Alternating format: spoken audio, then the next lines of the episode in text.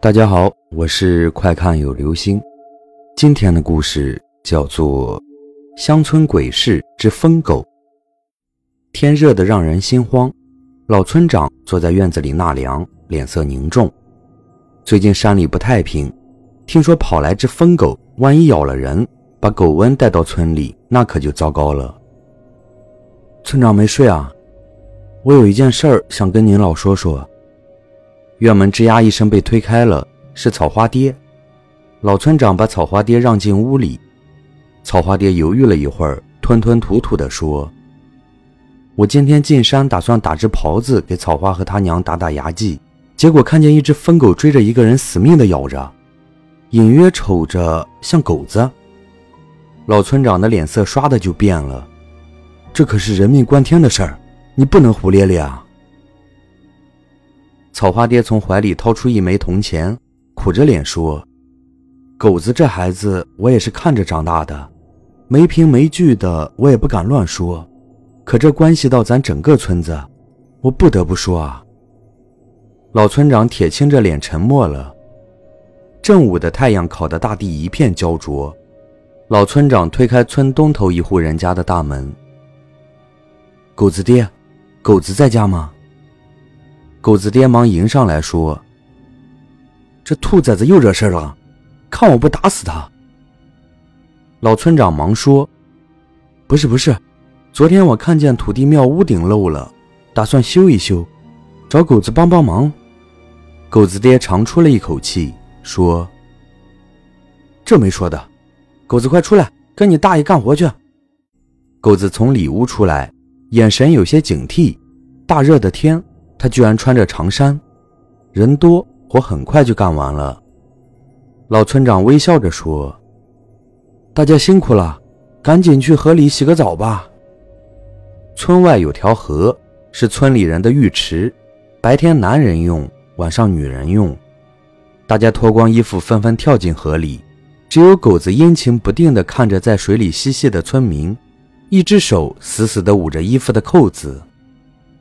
老村长皱了皱眉：“狗子，你怎么不下去洗洗？看你这一头的汗。”狗子支支吾吾地说：“大大爷，我还有事儿，就先回去了。”说完，头也不回地跑了。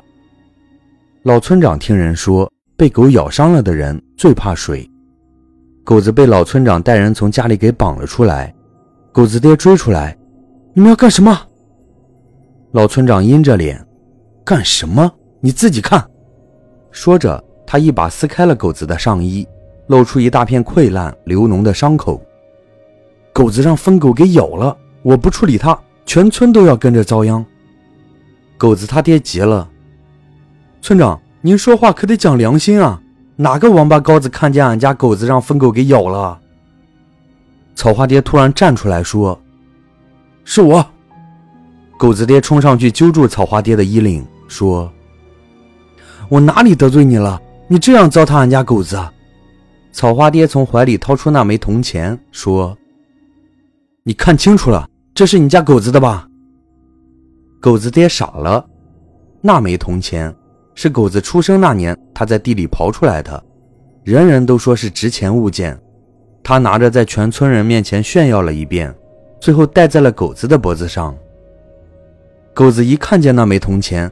立刻疯了似的冲草花爹大喊：“叔，我错了，我知道错了，您放我一回吧，叔。”草花爹赶忙说：“快把他的嘴堵上，要是咬着谁就坏了。”大家七手八脚的把狗子塞进了猪笼，狗子爹一下子跪在村长面前：“村长，俺家就这一根独苗啊，狗子要是没了，俺家的香火可就断了。”老村长有那么一刻的动摇，但还是狠下心喊道：“下水！”狗子被处决后，狗子爹一病不起，嘴里一直喃喃地念叨着：“完了，香火断了，断了。”没过多久，便一命呜呼了。狗子他爹死后，狗子的娘也跟着上吊了。一天夜里，村北的坟地上突然出现了一个人影。月光照亮了那人的脸，是草花爹。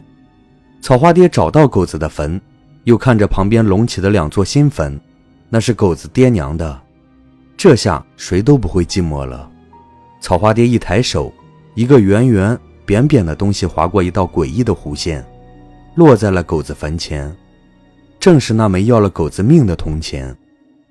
一个月前的晚上，月亮高高的挂在天上，草花一个人在河边洗着身子，他没有注意到一双喷火的眼睛正死死地盯着他。就在草花上岸穿衣服的时候。一双手死死地捂住了他的嘴。草花奋力挣扎，他把指甲深深地刺进那个人的肉里，血一下子就流了出来。痛苦似乎更加激发了那个人的兽欲。草花眼前一黑，耳边只剩下那个人出众的喘息声。手里死死攥着从那个人脖子上拽下来的一枚铜钱。好了。这就是今天的故事，《乡村鬼市之疯狗》。